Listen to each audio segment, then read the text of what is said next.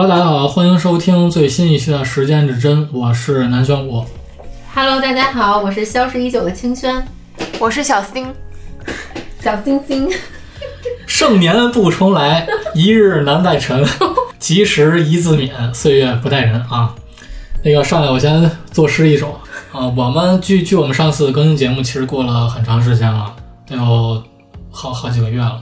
啊，时间过得太快了。然后本来我这个逐逐字稿都是写都立春了，其实我们是我是想在立春那一天然后去录这个节目，但是由于可能个人原因吧，然后可能又往后战线又拉长了，然后等到现在四月份才已经过完我的生日了，才去录这个节目。啊，我们现在这个节目这最新一期还是要聊一下十二星座最后一个星座，嗯，水瓶座。其实我刚好跟你相反，哎，就是这几个月没有录，我反而就是觉得刚好给我时间去理解这个水瓶座。就像你刚才上的那一段诗，我根本就不知道你在说什么，但是它就很水瓶座，哎，嗯，我的意思是咱们时间太久没录了，然后感觉感叹一下时间的这个变化，主打的就是人跟人之间的缘分嘛。人 人跟人之间的关系。哎，那南玄武，我问你，你自己就是有没有交往过水瓶座，或者说周围朋友是水瓶座的人？嗯，回忆一下，我曾经应该是一个大学同学，他是水瓶座的。那你对水瓶座有什么感受吗？就我觉得他就是白天是好几个同学围着他，晚上呢又孤单的一个人在那儿遛弯儿，所以我感觉水瓶座就是有点儿，你说他合得来吧，合又又合不来，然后感觉就是朋友身边也有，但是可能自己也有孤独的时候。看不透是吧？对对对，那我知道小新好像父母都是水瓶座吧？嗯你真是天选之子啊！能当水瓶座的孩子，那真的是需要强大的心态。你来就是讲一讲你对水瓶座感受。水瓶座的父母，尤其两个都是水瓶座的父母的话，我觉得就是永远也看不透他们。他们两个吵架的点，我永远都 get 不到，因为他们两个吵架永远都是各执一词，永远也合不到一块儿去。就是 A 说的 A 的事儿，B 说 B 的事儿，然后在我看来，他俩就是没事儿。有没有想过你是那个他们俩是真爱，你是那多余的，就是意外出生的？啊，有时候会有这想法。其实有时候我们看一些这个呃娱乐圈明星，或者现在容易上热搜的一些明星，更能直观理解水瓶座。比如说最近这个很很很有，就怎么说呢？有很多花边新闻的张继科，他就是水瓶座。大家现在对他的印象是不是突然变成了个渣男？嗯，就好像很没有道德水准那种状态，对吧？但是其实水瓶座它本身就和一这种道德感、原则性，然后是有关系的。然后还有很多水瓶座你看不透，是因为其实水瓶座没办法真的被定义，他自己有时候都没法去定义自己到底是什么样的性格。有时候你说你给他一个标签儿，比如说他神秘啊，比如说他这种冷漠、孤寂感，或者说逃离感、回避感。呃，甚至是说他超然天才啊，很有就等等吧，好的坏的，他们都觉得不完全是他们。你看，还有那个娱乐圈，还有华晨宇，啊，是不是很有天才创造性？嗯，就是看似他好像融入了那个大家，但是舞台上好像又很孤独的样子。嗯，他好像沉浸在自己的那个创造的世界中。对，他是个王者，对吧？但是其实远离人群又看着很孤僻。嗯就是他有很强的水瓶座特质，就是很另类。嗯现在我不知道他是不是有点对标韩国的那个权志龙啊，反正嗯看似有点往那个方向走的意思，就是也是走自己独特的风格，走另类的风格这种。还有谁？就是可能大家都知道的一些，呃，周冬雨。嗯周冬雨的这个女性水平，因为男生跟女生的星座本身会有一些不一致的状态啊。你像周冬雨身上都有一股劲儿，那股劲儿是好像我什么都不服，什么都不怕，就是风浪越大雨越多那个劲儿啊、嗯，他会他会有这么个劲儿。然后那个劲儿其实是我很喜欢的，就先也不论他那些周围的新闻啊，这可能是被大家更多知道的一些明星。那回到我们生活中这些水瓶座，你比如说你对水瓶座还有一些好奇什么的点吗？来，选我跟我分享一下。嗯，我 我是想问一个问题啊，就是你说这个就是水瓶座，它是既神秘，可能又比方说冷漠这种，就是他，那你说他在交朋友的这个范畴这里边，或者人际交往这个关系下，他真的能交到知心朋友吗？其实从星座特质来说，其实水瓶座是一个，尤其太阳水瓶这个落位啊，是一个没有自我的一个位置。这个这个不是一个贬义词，反而是他能入到各种各样的环境中，就是它的融合性很强。比如说，他现在在出生以后，他进入一个富人的圈子，富裕的家庭，和他一出生进入了一个就是那种边境，比如说生在了越南啊、缅甸这种地儿，啊，就是在那种传销组织，他发挥出的才能都是一样的。你这个定义怎么？人家就越南就都是传销组织嘛，人家也有正经的那个这不是现在说现在导游最怕的什么吗？嗯最怕是越去越南，啊，就导游哪儿都不怕，就最怕去越南。外卖小哥什么都可以带，不要带着去越南。被被传销组织给蒙骗了是吧？就是可能我只是说圈子啊就是什么样的圈子会激发他什么样的能力。啊，就是是他可以其实融入到各个民文化中、各个组群组中，所以在你说的他的社交怎么样？其实他们朋友很多，你看到他们乐有趣啊、机智啊，然后就是也是朋友很多的状态，但是又很孤独，是因为他们需要有自己的空间，就那个空间里只有他自己，嗯，就是那个空间里其实谁都没办法去懂他，有时候他也是在放空那个状态。但是其实很多水瓶座女星啊，就特别容易被天蝎男吸引，因为天蝎也是一个目标很强，但是呢，就是更有目标意志力。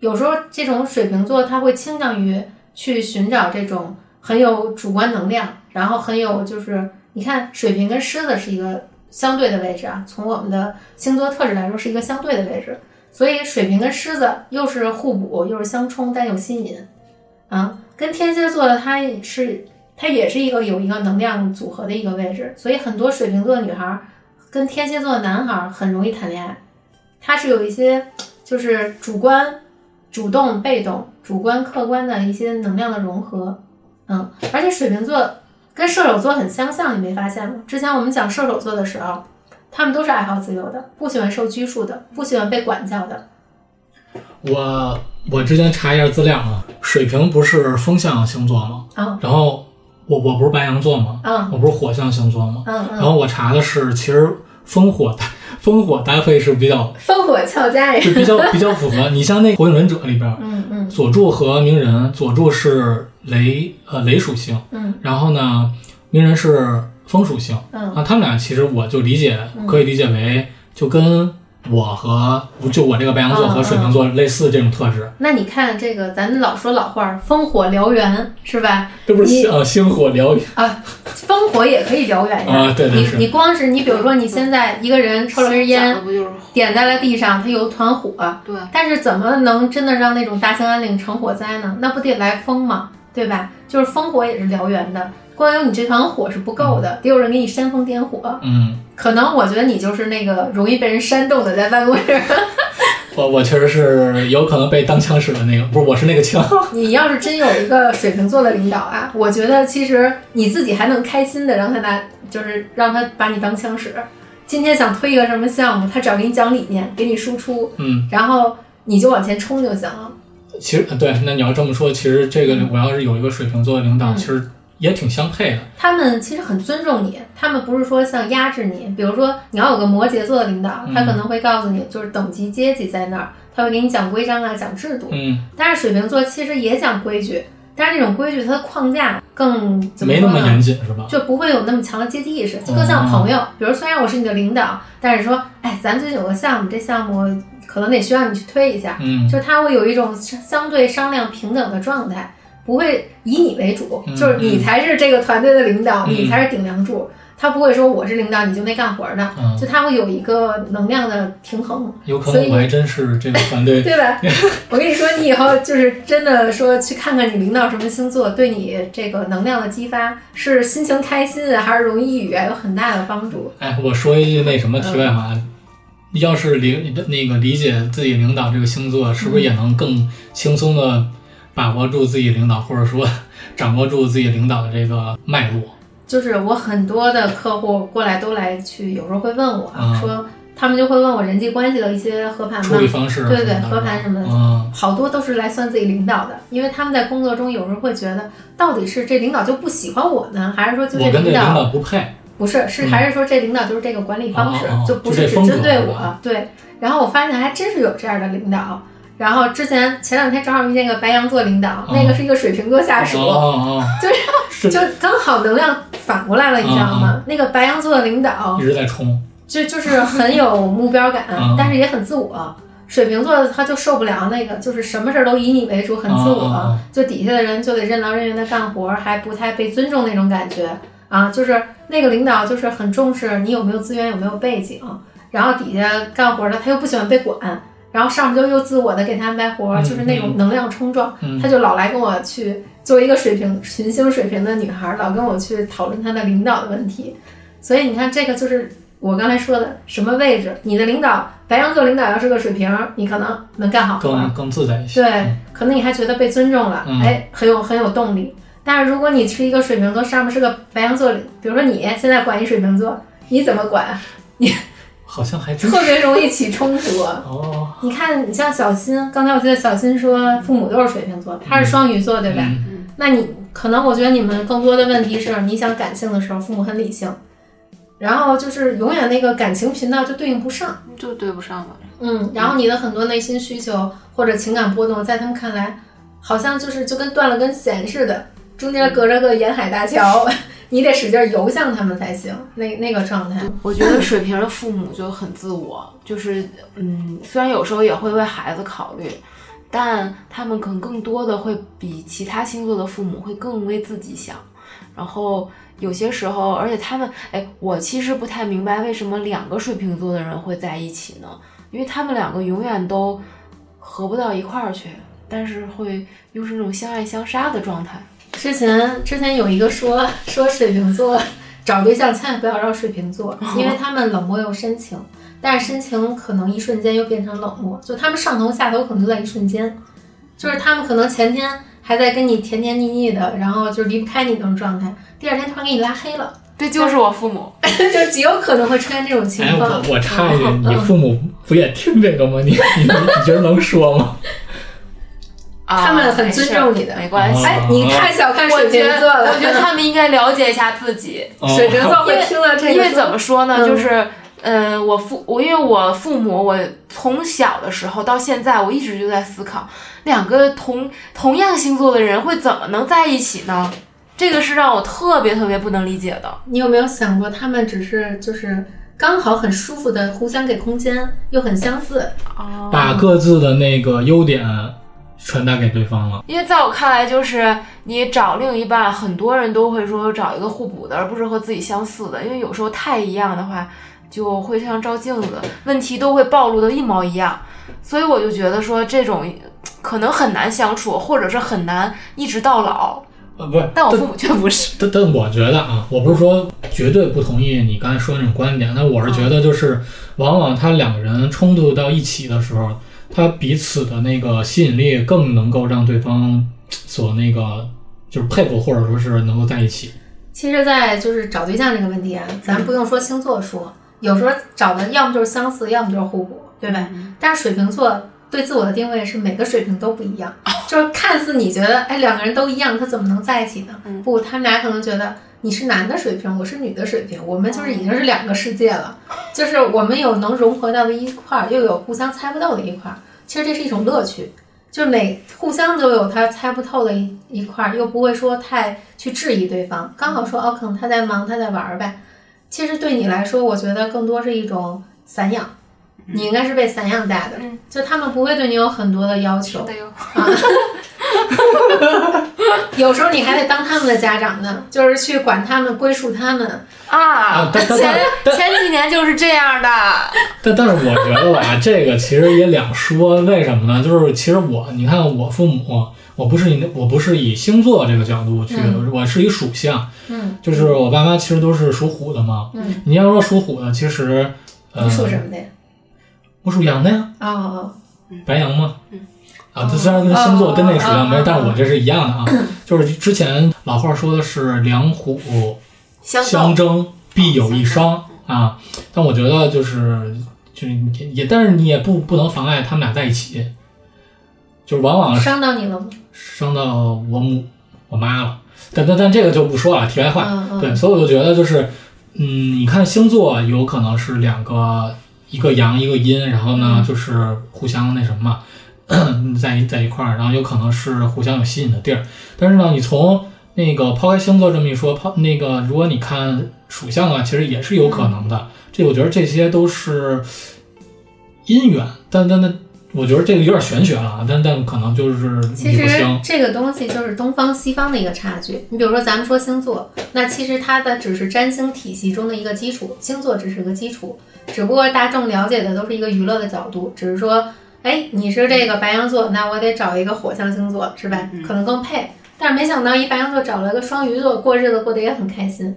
但是你说这只是星座的搭配，那你说的属性这种东西，那你可以说从西就是东方的咱们的祖宗的文化这种易经角度去出发，它也只是其中的一个支柱而已啊，就是你也要综合去看嘛，就都是一些老话。但是真正实际的都会不。其实今天你聊的这个东西也很趋水瓶座，很理性的来探讨自己的父母，探讨自己的关系、自己的感情。很多很多水瓶能真诚到第一次跟你不认识就能谈自己性的，你能理解吗？就是你说什么？谈什么？谈谈性是吗？你为什么耳朵红了？我听我听，我以为我听岔了。就是他可以真诚到这个地步，嗯就是可能让你很惊讶，他会做出让你很惊讶的事情，但是他又很坦诚，他觉得这个事情可能刚好就是聊到这个问题，人两性之间，对吧？他可能因为这个问题困扰过他，或者说他很想去跟你分享，他就很直白的告诉你，嗯你还会惊讶于刚认识你就跟我说这么隐私密的事儿吗？嗯，但是对他们来说，这只是我想真诚的对待你的一种方式，他甚至可以聊到这个程度上。嗯，你你记得刚才我咱们刚开始的时候，我说我那个大学同学嘛，就是他不是水瓶，然后晚上就是他有那个很多朋友的时候，也有独处的时候。嗯对这个，我觉得就想说一下独处这个，就是，呃，因为因为他独处，所以我不认为就是说这种人他是会大概率去从众的。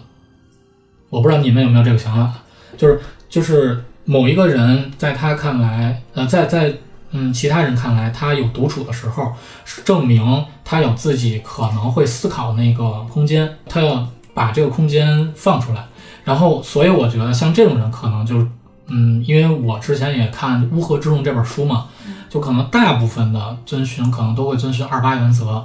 那可能相对于像刚才我说的那个水瓶座的这这种人，他有自己独处空间、独处时间的这种，我觉得他大概率可能不会走乌合之众这种。其实水瓶座它本身就是一个变革者的形象，就是你说他会不会成为乌合之众，还是一个变革者？他可能先会成为乌合之众，然后才会成为那二八法则中的二，就是作为一个改革者、变革者。然后很多水瓶座有一个特色啊，他们说话都是，哎，我朋友说什么，哎，他我他说什么，哎，今天那个我听到网上说什么不，是我妈吗？对吧？就是很多水瓶座都会有这么一些口头禅，就是他们得回来的信息，就是都是从外在的朋友啊，各种他接触的圈层啊。所以我说他在富人圈层长大，他会什么成就？嗯他在边境传销组织长大，他是什么成就？就是对他的圈层对他影响很重要。嗯，就是他把这些信息整合回来，他要去重新去再去找到自己的真正的一些价值观或者理念。嗯然后再去开创，就这是个过程。所以你说二八法则乌合之众，它可能开始是乌合之众中的一员，但是总会往这个就是突破乌合之众，更有特例，就是独树一帜的个人的特色、思想者、变革者去去这个发展。你你知道，就是其实我不知道你、你我问这个问题之后你是怎么回答啊？嗯，就咱们也之前没对过，就是、对吧？不是不是，咱 主打就是一随性。对对对，咱不是没对过吗？就但是从我就是之之前我们公司我们自己这个部门开会的那个角度，我做过一个实验，嗯然后这个实验的结果正好验证你刚才说的话。嗯我们正我这个我是主持人，嗯然后正好嗯、我是拿我们之前呃一个水瓶座的一个同事去做这个实验的。嗯，我不知道大家听没听过那个阿西实验，其实就是哎，我还真没听过，给我讲一下。就是基本上就是要它的结论就是考验一个人是否会被从众，嗯。对，是否会从众？嗯。啊。然后简单来说，我做的实验其实就是我们当时有七七个人吧，然后刨去六个呃刨去那一个水瓶座的同事，他是不知道我们将要做什么实验的，但是其余六个人，我之前都跟他们打过招呼，就相当于他们六个人都是托儿，嗯嗯。然后我在办公室里边就画了十张的小卡片儿，嗯然后就是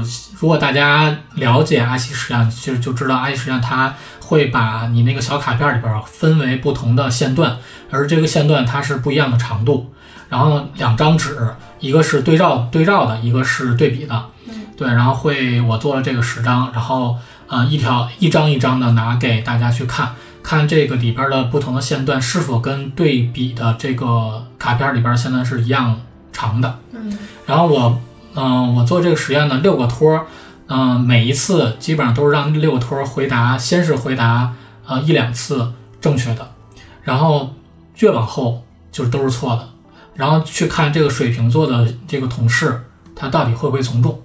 嗯。对，实验实验大概是这样，所以我当时的做完结果就是刚才你说的，嗯，我们那个水瓶座那同事呢，就是先是哎，就事后啊，他自己是反馈的，他说怎么大家一开始都是啊都是对的，然后怎么后来越来越越错的呀？然后他刚开始可能也没反过来，嗯。他就觉得就是从众了，嗯，就跟大家的那个，比方说第三次错了，第四次错了，吸收大对家的信息，对对，然后他对，然后嗯。他去判断了，说嗯不行，这个我认为就是错的，嗯。啊、然后他就自己这个嗯。这个反馈了，说不嗯不不对不对这个，然后后来他又投了反对票。所以你知道水瓶座这个位置，从对应职业来说啊，在古代的时候对应的都是天文学家、科学家、发明者，什么爱因斯坦这级别的，然后做什么就是发现新的理论，比如说牛顿定律的，都是这些科学家的位置，因为他有他自己的坚持，他可能失败了一百次、两百次，他还觉得这个方向一定是对的，只不过我再多试验一次，他可能就成功，嗯所以他最终能出来。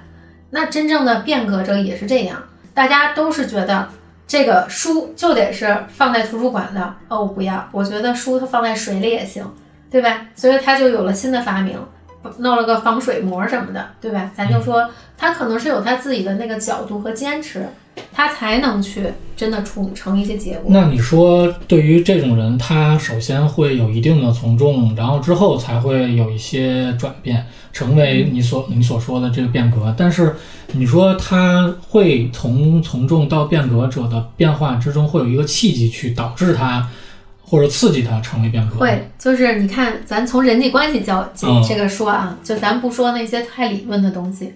你比如说，现在你有一个水瓶座的朋友，他特别认可你这个朋友，然后就认可到你，不管你对错，我都站在你这边，因为我认认认的是你这个人，而不是说你做的那些事儿。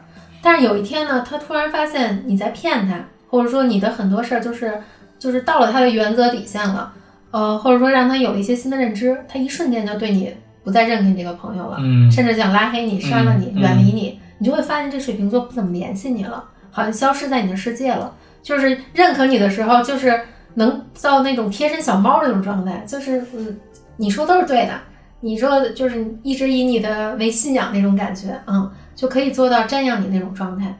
但是，一旦就是嗯，比如说一个契机，像你说的一个契机，一些事情的真相，让他觉得哦，原来一直自己在被骗了。啊，他有种恍然大悟的感觉，是对？他就会立刻断开，就不管这个人曾经让他多么的相信，多么的执着，他都会去换一个状态。嗯你说刚才就是那个，你举例就是感情的这个嘛，嗯感情的这个事儿嘛，就是我我是觉得，那个水瓶座喜欢一个时你喜欢一个人的时候，就我觉得就是他的爱情观，嗯，就咱们可以聊一下。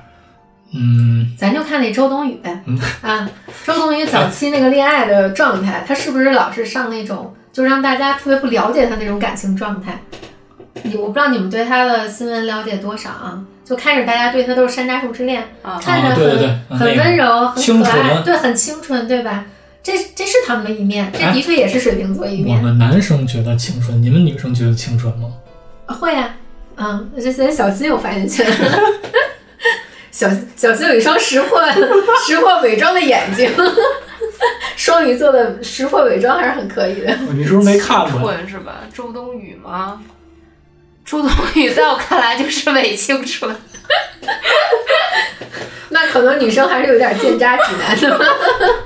哎呀，我 咱不是说他渣啊，但是的确最开始，我我我们没有人身攻攻击啊，啊没有人身攻击但是的确就是山楂树之恋它会有滤镜，对吧？啊，会觉得那个角色很清纯，但是很多水瓶座也的确是很纯纯的可爱，为什么他会我说吸引天蝎呢？因为天蝎就喜欢这种纯纯的可爱，又聪明又可爱，然后好像还很真实。因为他表现的确是他真实的一面，这也是他的一个面相。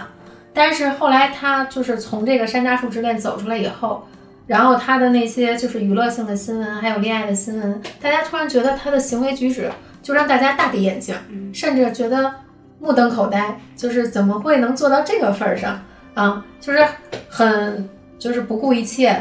然后很就是你看参加那个综艺节目，跟那个跟谁这样，就是那会儿什么小黄鸭哦啊，有一个恋综，反正他是一种什么，因为小小得了个小黄鸭的外号吧，就是可能大多数人不太知道这个余文乐。啊，对对对，跟余文乐有那么个综艺，就是他可以去全情的、很自信的去投入这个关系，哪怕大家都说他不合适，就是你可以从这个点切入，哪怕水瓶座投入一段感情，大家都说他不合适。不管是觉得他不配，还是说对方不配，但是他就觉得我认准你，我认准这段恋爱，那我不顾世人的眼光，我就要投入进去。但是除非离开，只有他能离开。嗯，就是他说断才能断。他他不能允许被别人背叛，是吗？嗯，这个点你就说的就没有前因后果了，就谁都不能允许被背叛吧？这跟星座没有关系吧？谁都不愿意，谁喜欢你告诉我谁哪个星座来讲我喜欢被背叛的？有哦，有喜欢受受虐的星座，有有有，也有喜欢被虐待的星座。他们也是有一些受虐倾向在的，会有一些受虐倾向在，就是有时候你不虐他，他会觉得你不爱他。但是那个虐你又不能过，就是那个分寸你要掌握好，你不能说太黏着他，但你又不能太疏离他，因为你疏离五步，他疏离你五十步。你要黏他呢，你得看他喜不想让你黏。如果他又不想让你黏呢，那你就完了，你就再也见不着他了啊！哎，刚才你刚才你不是说那个关于性的那个？对，男人，果然是啊啊！不是不是，我我觉得啊，广大听众可能是比较喜欢这这这这个话题啊，嗯，可以展开。就是我们有时候说，就算是星座啊，但是每个人每个星座他的性观念是不一样的，或者说他的兴趣点是不一样的。但是怎么说呢？他们都在遵从一个真实。就是王小波有一句话，前阵子不是王小波那个诞辰吗？就是很多呃媒体不都在刷他们吗？王小波有一句话，就是快乐跟痛苦就是怎么说呢，都是相对的。但是我只是需要它真实的存在。嗯，就是所以这个性也好，这个感情中的问题也好，就不管它是带有什么样特质的性的产生的感受和体验，但只要是真实的就可以。嗯，你你觉得就是，比如说出轨，咱就再再说点接地气儿的。假如说这个水瓶座他出轨，或者说同时交往好几个人。他可能会觉得他渣啊，不管男生女生，可能会觉得他有渣的。你们女生认为，就是一个女生或者一个男生同时交往好几个人，是是属于渣的表现吗？呃，就或或者说，我从来不认为有渣男渣女，只是你没有找到适合你的那个人。哦哦，嗯，就是你怎么说呢？很多人都说海王找海后是吧？渣男渣男找渣女。但是有没有想过，那些渣男的特质跟渣女的特质，只是他们俩需求刚好融合了。嗯，比如说他俩都喜欢自由不受拘束，然后都喜欢自己有自己的就是个性跟自信。那这样的人，他本身就不容易被那些可能相对传统或者是想去就是更深层次的天天黏着的人，就是被被进入那种关系，反而是就是势均力敌。就是可能水瓶座更喜欢的是一种势均力敌，当然最好你比我强一点儿，但也别强太多，强太多我还勾不上你。但是你你你除非那种强太多，你能让我很舒服，别让我让我很有安全感也可以。就是那种势均力敌的，可能你来我往的那种更有乐趣。嗯，就是大家是一个志同道合，这是优先项。嗯，如果连志同道合、共同的理念都没有的话，那你给我再多的钱，然后可能也没有用。嗯，就总有一天，我的心还是属于别人的，我肉体可能属属于你，但是我的精神是属于别人的。我觉得你说这句话特别真实，表现出来。我说，我说是你。所以说，出轨这种东西也好，还有说现在的感情，大家的状态也好，未来就是一个水瓶座的时代。这个就是从我们占星角度来说啊，就是未来更趋向于走水瓶座特质的这个时代方向。比如说，大家现在的婚姻是不是更多去？追求一种平等，你看整个社会的状态也是，为男生做的工作，女生得到的权利，还有一些就是社会的价值观导向。对你说可能是有一些颠倒了，是吗？就是原本可能是男生主导，或者有原有举假就是我们这个时代只需要更多的是尊重，就是我们需要人跟人平平等，平等是追求，但不一定能达到。但是我们要求是尊重，比如说我很理解你，跟我尊重你，这是两回事儿啊。就是嗯更多的追追求是一个尊重，因为理解很难，但是尊重是可以做到的。我尊重你做你自己，嗯嗯，我尊重，比如说我做的是捡垃圾的工作，但是你不能说因为我做这个工作你瞧不起我，因为这个他也这是在他去做的一份努力，去为生活更好的就是生存的一个嗯工作，对吧？我们很尊重这些人他付出的艰辛跟劳动成果。但是你像以前那个时代，可能就觉得啊、我就高你一等，对吧？我就是开奔驰宝马的，看你这捡垃圾，我可能会同情你，但是我不会说，哎，兄弟，今天收成不错呀。就是我会打开车窗跟你聊一会儿，或者坐在路边递你根烟，我跟你这个收垃圾的就抽根烟聊一会儿，对吧？可能我们看到这种场景更多是在国外的视频中，啊，对吧？没错，我们会看到很多欧美的那种，就是我们能看到的视频，很多是这种情况。比如说这种捡垃圾的，恨不得就是跟这些刚从所谓的 CBD 出来的人，他都可以进行一个平等的交流，他不会觉得你低我一等。嗯，就是说更趋向于一种尊重。嗯，就这种这种这种，刚才你说出现在那个欧美那边的这种，其实好多，我是个人觉得啊，就是可能东东亚或者东南亚这一方向的国家，可能更还是趋于刚才你说的，就做做不了，就是说理解和尊重同时存在。呃，还是有一些历史文化背景存在的吧。对对对因为你看英国，其实英国是没有建国日的，它一直是一个君主立宪制国家，就是不停的在融合新的嗯这种区域进来，融合进来，对吧？所以它有很多，美国也是有很多的种族文化，对，他们是种族的问题，对而咱们不是种族的问题。嗯，就是他们有不同的文，就是种族的人融合在那个一个国家里边儿。对，咱们咱们其实从古代来说都是士农工商嘛，就是从古代来说就已经分分为不同的嗯不同的阶级了。所以，所以这是文化的传承下来之后，我们自然而然可能带有这方面的基因，或你说者说的有一个点特对，就是传承。咱们可能更多是一种文化的传承、对精神的传承，对对对，但是他们其实是融合，就是不同文化融合进来了，我去接纳新的文化。比如说以前白人接受不了黑人的文化，现在黑人的世界的地位，还有就是做出的呃作品啊贡献都很多，所以我们很尊重黑人的这些。你看现在很多黑人的明星的确做带来了很多优秀的作品，嗯，是黑人兄弟啊，不是黑人。啊，对，就是他就是怎么说呢？虽然有还是有歧视存在是，是，嗯然后但是整个来说，只是聊水平这个特质来说，嗯，有不同文化的融合，然后大家去寻求更多的这种呃尊重，更多的平等，追求平等，嗯，但是不一定公平，因为世界本来就是不公平的，对，本来就是。嗯只能去追求这些所谓的大同理念。嗯还有一点就是，其实我我我是觉得，刚才你说就是尊重之前呃之后说的，嗯，就欧美和我们现在，比方说东方国家，还有一点就是我知道哪个点更能让你们 get 到水瓶座了，咱就聊同性恋这个话题。其实为什么外国允许同性恋是结婚的？中国到现在也没有允许同性恋可以结婚，甚至家长都不太认同、不太对接受这个理念，对吧？这个就是一个水瓶座特质。比如说，你问小新，你会问问你爸妈，问问他们怎么看待同性恋的，问问现在这个不结婚的、不生孩子的，就是真的就是你就是你不能说我不生我不想生，你得给他一个理由。你把理由其实给他们了，让他们去思考完了以后，他很多水瓶座特质的人，他是能尊重你的选择的，就是尊重你的人生的，只是看你有没有去跟他们聊过。我我网上看了一个大爷的采访，嗯，说大爷大爷的反馈就是说，儿女不回来看我，那叫什么违法啊？嗯，三十岁了不结婚，那才是违法。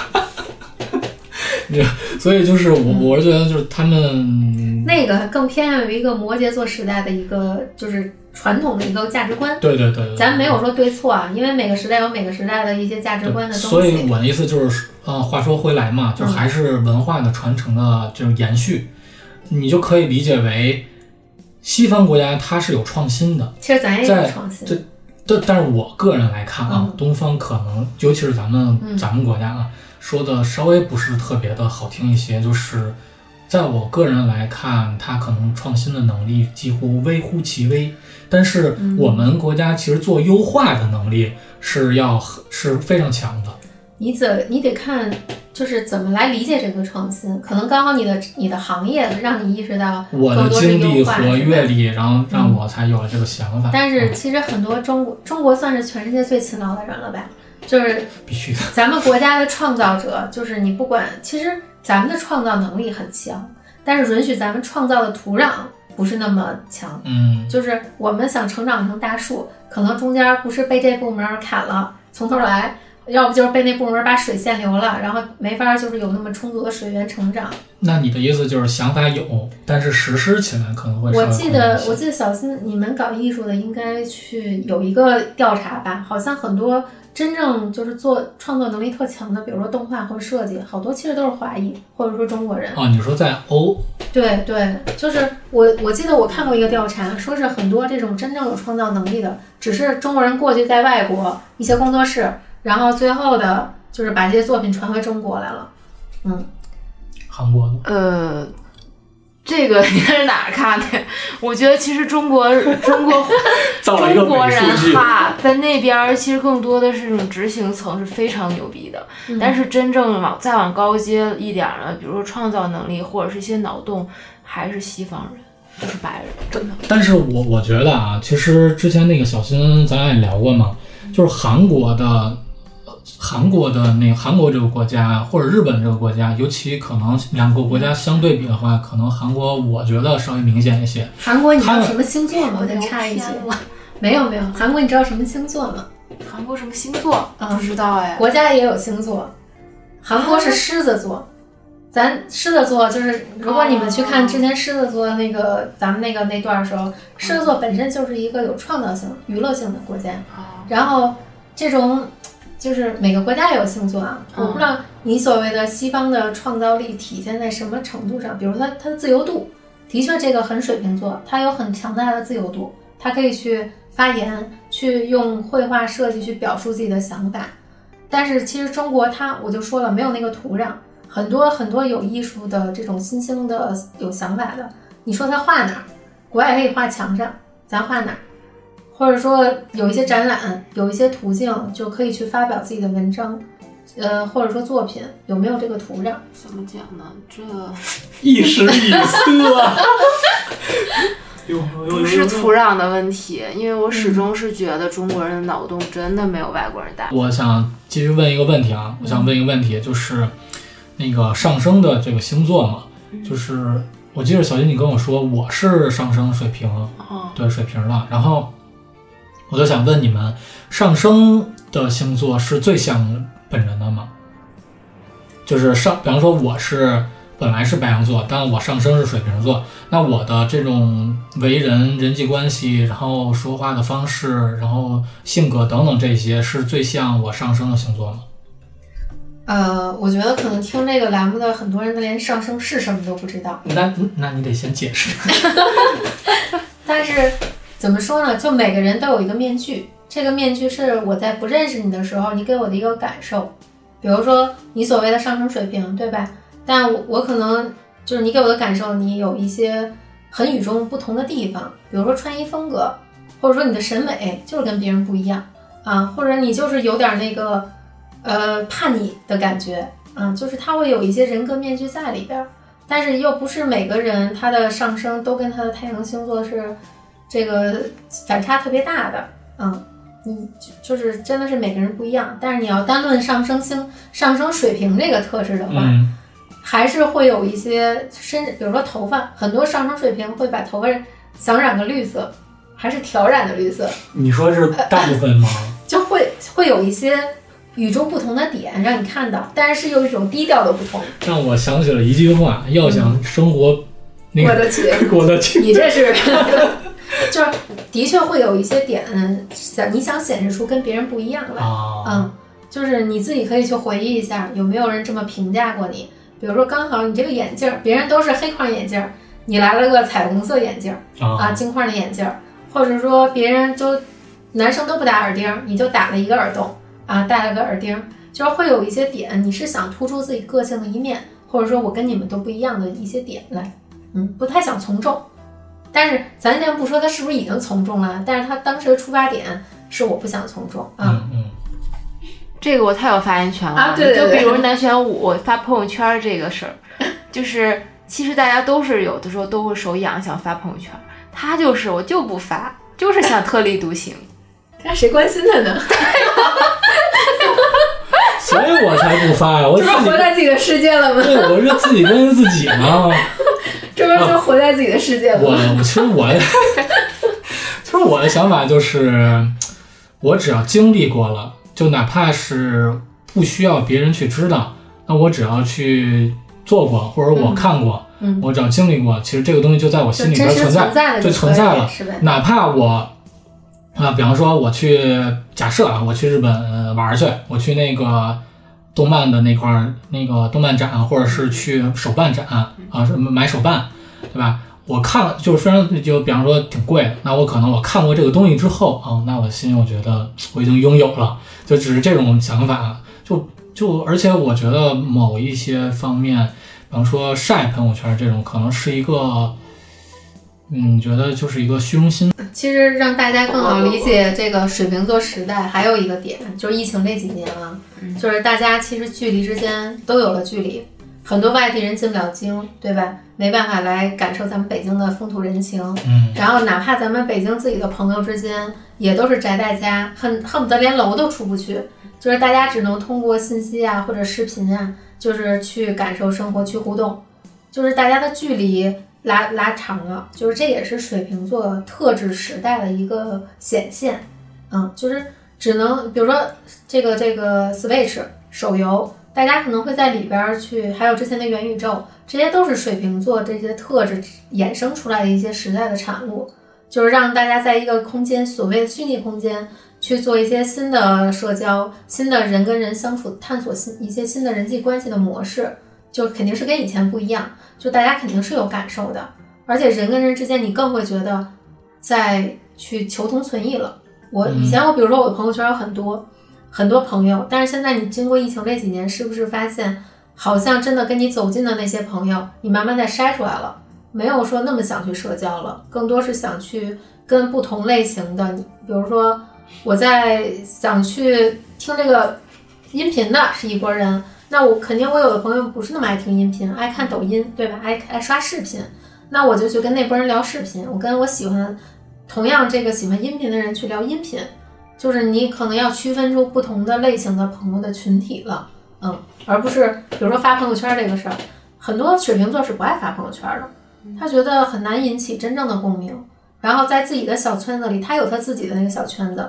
比如说他有他，而且很多水瓶有他特定的爱好，这个爱好可能是种花儿，可能是玩鞋，可能是这个倒腾小玩意儿我爸做手工，啊，对，做手工、搞发明，对吧？就是他有他自己沉浸的兴趣点，那是他真正属于他的小世界。我不需要被别人看到，不需要被别人认可，只是我很享受在我这个空间里，就是总结一句话，就是想自己活在自己的空间里，不是自己想，就是刚就自好己是这么干的，是吗？这就是我的宇宙，我创造的宇宙。嗯，就是这个宇宙里，我不需要谁来评价我，嗯我也不想评价我是什么样的，也不需要别人来定义评价我。嗯，就是，所以我说水瓶座很难去定义，嗯因为他们有一个世界不会让你真的去了解他们，只能说每一个都是就是独特的烟花吧。我总觉得每一个水瓶座都不太一样。嗯，虽然每个咱就说啊，其实每个人都是不一样的，对吧？对，但是因为每个人都有自己的性格。但是今天这个咱聊水瓶座，其实水瓶座特质来说，也就是说每个人都有水瓶座那个一面，就都不太想跟别人一样。你说谁愿意说你跟别人一样呢？对吧？都会有这么一些点在自己的身上，不会说，哎，我觉得你跟那个他特像，你会开心吗？很少有人说真的开心，除非说那是我偶像，对吧？其实这也是一个水瓶的特质。我特欣赏一个大咖，你跟我说我跟他像，那我会觉得我成长了，然后我被认可了。但是如果只是一个跟我很普通的人，我都不认可他，你跟我说他跟我很像，那我很不耻，我甚至对你很有意见啊、甚至还想就是为了杠而杠，很多也容易出杠精这个星座。其实说了这么多，就是两位知道咱们这个节目，其实每期大家最说，就是大家最关注的是什么吗？嗯，我就是哪一个环节？哪个环节？性的环节 其实是 情感其实是健康的话题。哦，对，其实我接下来是想让嗯清轩、嗯对清轩说一下水瓶座的健康的这种。水瓶座都是熬夜冠军，首先他跟双鱼座有一拼，就都是属于夜猫子型的。但是，来，对你先双鱼座先发一下感言，你的失眠还有熬夜是一种什么契机动力？等等会儿啊，我先说一下，其实小星对于小星人只有一个问题是嗯熬夜的问题，没有失眠。啊 嗯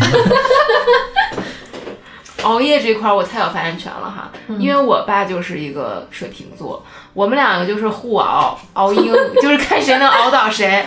真的，我俩就是熬夜冠军。乐趣点在哪儿啊？我熬谁是鹰啊？我的乐趣点是在于我，我呃现在熬夜啊，就是觉得我想晚上有一点自己的小空间，然后做一点自己喜欢的事情，所以我才熬夜。然后对于我爸来讲，就是他是喜欢晚，他就是晚上比较有精神，比如说晚上他想。会思考一些他自己，比如他不是喜欢做一些手工嘛，他有时候晚上他就会想，我这个手工我要怎么把它完成呢？白天我去怎么执行，然后把它能做出来呢？他晚上会想这些事儿。我觉得有两句话特别适合你们。水瓶座叫“黑夜给了我黑色的眼睛，它必有其用处”。对于这个双鱼座的小新，我想送一句话，就“白天不懂夜的黑”，就是他们熬这两个星座虽然都是容易熬夜，就是、但是两个的动机不一样。像你说的，水瓶座更多是晚上是清醒的自我，嗯，白天更多是被周围环境影响了他，他可能找不到自己的那个，他需要整理一下。晚上反而是真的说只剩下他自己了，他需要去整合那些白天的能量，不管好的坏的，在夜晚去回顾一下，去照见一下真实的自己。偶尔这时候可能还来杯小酒啊，或者这会儿去刷刷新闻，刷刷自己感兴趣的东西，哪怕在那儿发呆，什么的，你问他干什么了，他也不记得，他就知道，嗯、就是不知道怎么熬夜熬到凌晨三点才睡。但是双鱼座那种熬夜，就是有时候晚上进入了一种，就是怎么说呢？呃，很发散的状态，就白天可能太去、去太多的能量进来，他晚上却要把这些能量消耗掉。嗯，但是从健康角度来说又不一样。你比如说双鱼座那会儿，咱们第一期讲的，他的免疫系统不好，脚容易受伤。嗯，水瓶座呢到脚踝了，就是往上走一个，啊，脚踝啊容易受伤，还有的也是睡眠不好，还有小腿容易抽筋儿。嗯，很多人还容易静脉曲张。最重要的、最多的问题啊，尤其是现在人压力大，高血压、心血管的问题，就是都是血压高。你可以就是关注一下你爸妈这个血压的问题嗯，就都是血压，因为下肢的循环不好，然后压力又大，就是整个人如如果还容易易怒，这个人就情绪也急的话，嗯，那就是血压高，他们的心脏其实是需要多加关注的，嗯，就是这是主要需要去关注的东西。嗯那那你这边有什么养生小秘方吗？你说既然改不了睡眠是吧？那其实他连他连这种你想改变一个水瓶座就不要不太现实了，哦就是你只能说开心就好。就是他们除非主动的说想改想变，调理一下。对对，哦否则的话道理他们都懂，你不需要跟他们讲道理。他们就是主，如果真觉得自己该改这个问题，他们会去说改的。当然坚持多久不知道啊，但是如果他们一旦认准了，我应该改了这个方法，我应该要去坚持了，他们也能坚持住啊、大多数是真的是很懒散的状态，嗯，就是我开心就好，随意一点呗，嗯，就没有那么强烈的目标，说我要健康，更多说可能都是那种有点失意，跟你最开始那首诗似的，很失意的状态，就是活到哪儿，人生活活成什么样都有价值，嗯，这这这太典型了，我爸就是这样。道理都懂，嗯，你然后跟他讲很多，他都跟你说哦，我都懂啊，但是我自己开心最重要了。对，基本上就是这么回回馈给你的。嗯，所以就是你要说水瓶座的情绪，有时候解铃还须系铃人吧，就是还是要看他们自己吧。嗯行吧，就是说到这儿，其实我是从这一期开始增加一个环节，就是因为咱们那个听众也有一呃也有一部分人了嘛，然后他们也给咱们一些反馈然后、不管是好的还是坏，当然好的占了百分之九十多。对，我就想听那是坏的。我我忘了，对，反正其实我我记了一些，就是有几个，其实我印象还挺深刻，就是他们会跟着咱们，真的是咱们可能这节目做的有价值的体现。那我在咱们这个环节上边读一些这个评论吧，嗯有的用户说是就催更的啊，嗯这个就不说了。然后还有一个是说有听众在那个天蝎座那期留言说，他的一个天秤座朋友高中就腰疼，因为那个咱们也是说健康的问题嘛。对然后有听众在呃双鱼座那期留言说，就说的还挺准的。然后对他来说，如果不开心的话，就去看韩剧，齁甜齁甜，然后总觉得很治愈。哎，这位听众，我这双鱼座被被 Q 到了，我也是这样的啊。呃，还有一个听众说天蝎那期留言说是太阳双鱼。月亮天蝎的他是要分裂吗？就我觉得他留这言是可能他一个朋友或者是他一个对象什么的，对吧？男女朋友之间可能有这种问题，然后就才才留了言。我觉得呀，下期我给大家讲讲这个中医心理治疗吧，就是从健康角度来做一个心理猜测。你们看我说的准不准？你能不能按照大纲走？我下一期咱要聊，咱要聊女性主义，好吧？好的，好的，那这这期也是先挂一期是吧？对 先留个悬念。对，我忘了说了，我的思想很水瓶座，就跳脱性有点大。真是神秘啊！行，那咱们这期我觉得聊了，其实差不多快一个小时了，然后咱们这期就到这儿吧，然后也给咱们。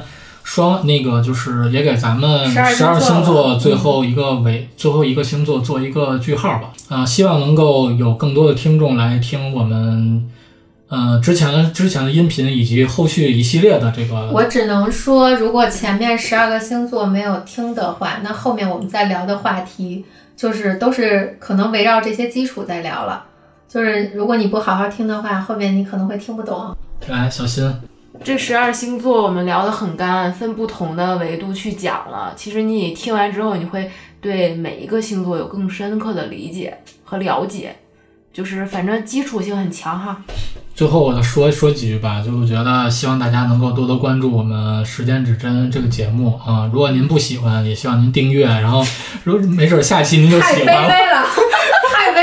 我来说，主打的就是一个随缘。我跟你说，你就你不可能不喜欢，行，那我们本期就到这儿，拜拜，各位。拜拜。拜拜。